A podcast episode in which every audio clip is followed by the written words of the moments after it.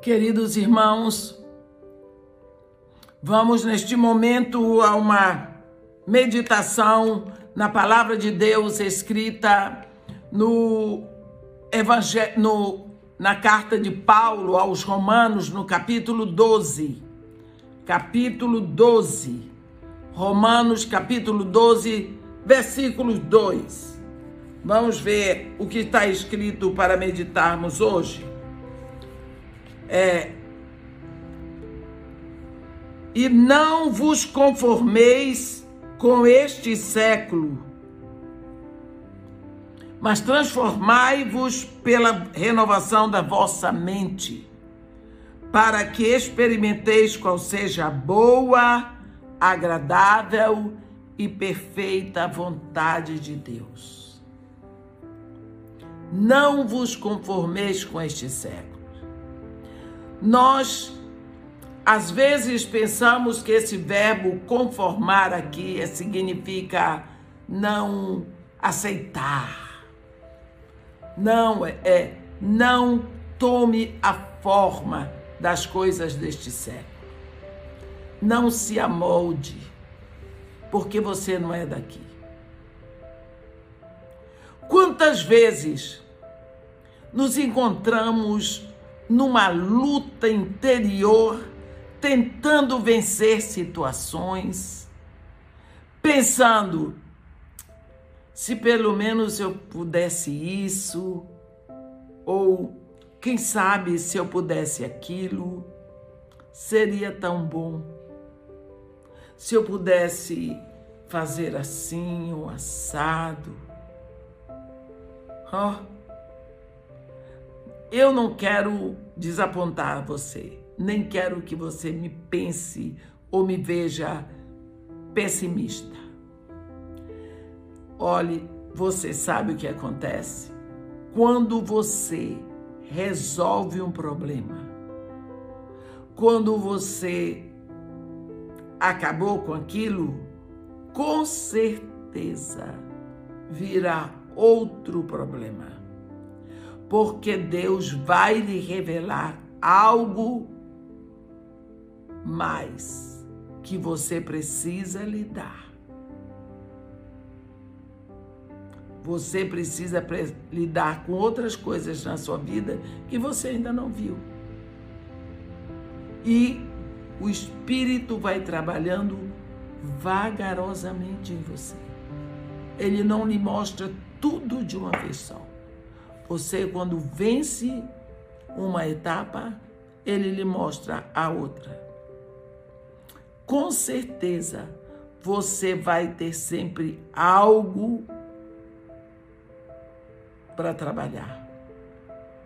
Você esqueceu que Jesus diz que nós somos discípulos. E discípulo não está sempre aprendendo? Discípulo tem que abrir o livro, o caderninho e ouvir o professor e aprender com o professor e fazer pergunta ao professor e fazer exercícios, fazer prática. É, na escola de Jesus, todos nós somos discípulos, o mestre é Ele. Portanto, o nosso crescimento se faz com dificuldades crescentes. Com dificuldades crescentes. Vou lhe dar um exemplo do professor de matemática. Ele dá para você uma bolinha mais uma bolinha igual, aí você bota dois. Fácil, né? Uma laranjinha mais uma laranjinha igual você. Dois. Acertei. Mas você está acertando tudo. Aí ele põe assim: uma dezena de lápis mais meia dezena de lápis igual. Ele já você vai ter que saber o que é dezena. Aí você vai pensar, se uma dezena são dez, meia dezena são cinco, então, eu tenho 10 mais 5, 15. Aí ele vai dar quando ele vê que você aprendeu bem isso, ele pode assim. Três dezenas e meia de lápis, mais cinco bolinhas. Quantos são? Três dezenas. Dez, vinte, trinta. E meia, mais cinco. Mais seis. Ah, quarenta e um. Ou quarenta, não sei o que foi que eu disse. Daqui a pouco ele vem com as dúzias. Daqui a pouco ele vai misturar uma, é, dezena com dúzia.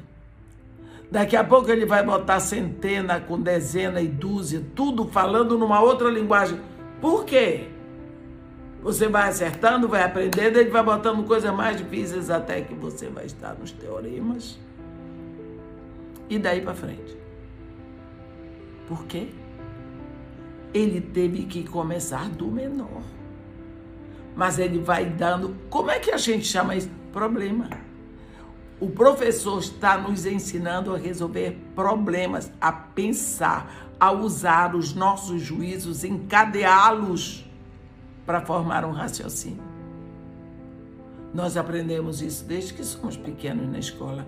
O professor de matemática, que normalmente não é o mais amado, ele está preparando você para a vida. assim. Mudanças não acontecem por esforço humanos, humano sem a mão de Deus. Ah, mas eu mudei, eu me esforcei. Sem a mão de Deus você não pode fazer nada. Frustrações que você encontra pelo seu caminho, culpa, rejeição, as obras da carne, as tendências e inclinações que estão na nossa mente, tudo isso sem Deus você não vai conseguir. Jesus diz: sem mim nada, nada, nada podeis fazer. Gostou? É Jesus que diz. As mudanças surgem como resultado da renovação diária da nossa mente pela palavra de Deus, quando nós cremos que aquilo que Deus diz é verdadeiro automaticamente as mudanças surgem porque começamos a pensar diferente, a falar diferente e finalmente nós vamos agir diferente. Mudança é processo e é processo doloroso. É processo que dói. Toda mudança dói porque ela cria no início o desajuste, as coisas saem do lugar para que elas entrem na perspectiva certa. Se você estava errado. Quantas vezes você toma um caminho, errou? Aqui no Rio de Janeiro já morreu gente por causa do GPS que mandou para o lugar errado. Mandou para o lugar errado. Outro dia eu chamei um táxi pedir para me levar, em vez de eu escrever o, o, o, o táxi de aplicativo, Avenida Nossa Senhora de Copacabana, eu botei Avenida Copacabana. Avenida Copacabana é lá no Caju. E eu estava vindo aqui para a Zona Sul. O rapaz disse: é, Vamos chegar. No... Eu disse: Como é isso? Não, aqui está escrito. Eu disse: Não. Ele disse: A Avenida Copacabana é em Copacabana. Avenida Copacabana é em, Jangu, em Bangu. Ele ia me levar para Bangu. Estava o maior chuva no aeroporto Santos Dumont. Olha para onde ele ia me levar. Ele teve que parar comigo para poder reescrever tudo de novo. Por quê?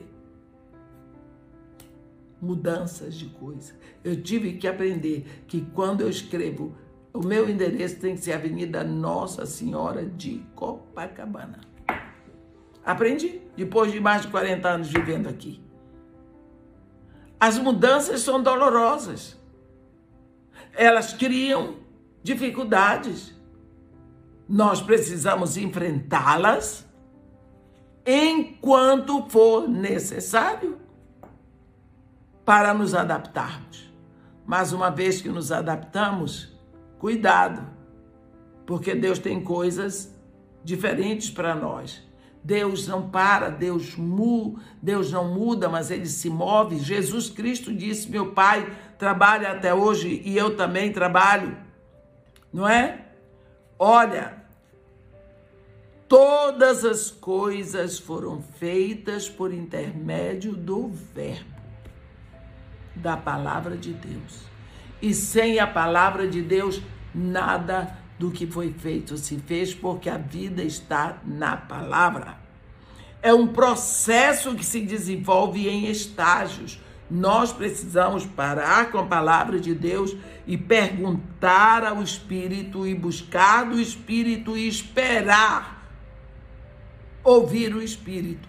Nós somos discípulos. O discípulo senta com o livro e faz a pergunta para o professor e espera que o professor ensine, mas tem que estar ouvindo o professor.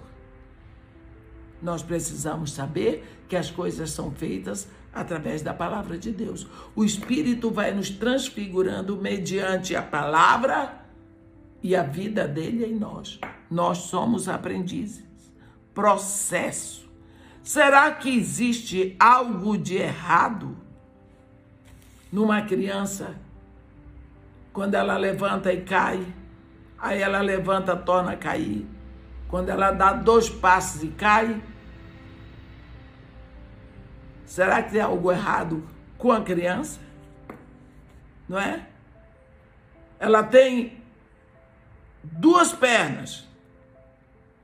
E por que, que ela não sai do berço e anda? Ela tem cinco meses de, de nascida.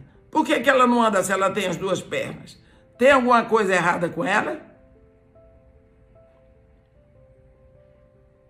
ela não acerta andar. Não. Nós ficamos tão felizes quando vemos a criança tentar o primeiro passo. Ajudamos, encorajamos, beijamos. Se elas caírem, nós as levantamos, consolamos. Se tiver machucado alguma coisa, nós vamos curar, nós vamos tratar. Nós não vamos desprezar a criança porque ela não conseguiu andar dando o primeiro passo. Será que você acha que Deus faria menos pelos seus filhos? Não. Deus não está triste com você porque você ainda não conseguiu ele se alegra que você está se empenhando, tentando, batalhando. Ele quer que você seja totalmente guiado pelo Espírito Santo que ele já deu a você. Ele quer que você continue buscando, que você continue desejando, batalhando e que a prioridade da sua vida seja ouvir o professor desculpem.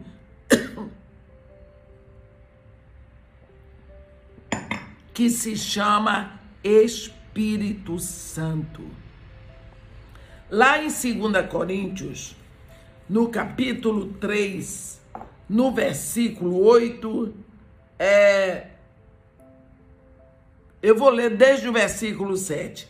E se o ministério da morte, gravado com letras de pedra, se revestiu de glória, a ponto de os filhos de Israel não poderem fitar a face de Moisés, por causa da glória do seu rosto, ainda que desvanecente, como não será de maior glória o ministério do Espírito? Tá vendo? E esse é o ministério do Espírito. É fazer você andar, começando do primeiro passo ajudando você a levantar. Mas você dá dois passos, você dá três passos, da quarta vez você vai caindo, ele lhe segura. Ele vai ajudando você a caminhar. Precisamos saber que o trabalho do Espírito Santo, o, a, a obra dele, o desejo dele, o objetivo do Espírito Santo é que você seja governado por Ele. Se você pudesse fazer sozinho, você não precisaria dele. Deus não teria dado seu espírito Se você não precisasse, então dependa mais e mais dele, mas vá na luta, crendo, crendo que é isso que Deus deseja de você. Coragem. Amém. Que Deus nos abençoe e nos guarde. Que faça resplandecer o seu rosto sobre nós e tenha misericórdia de todos nós.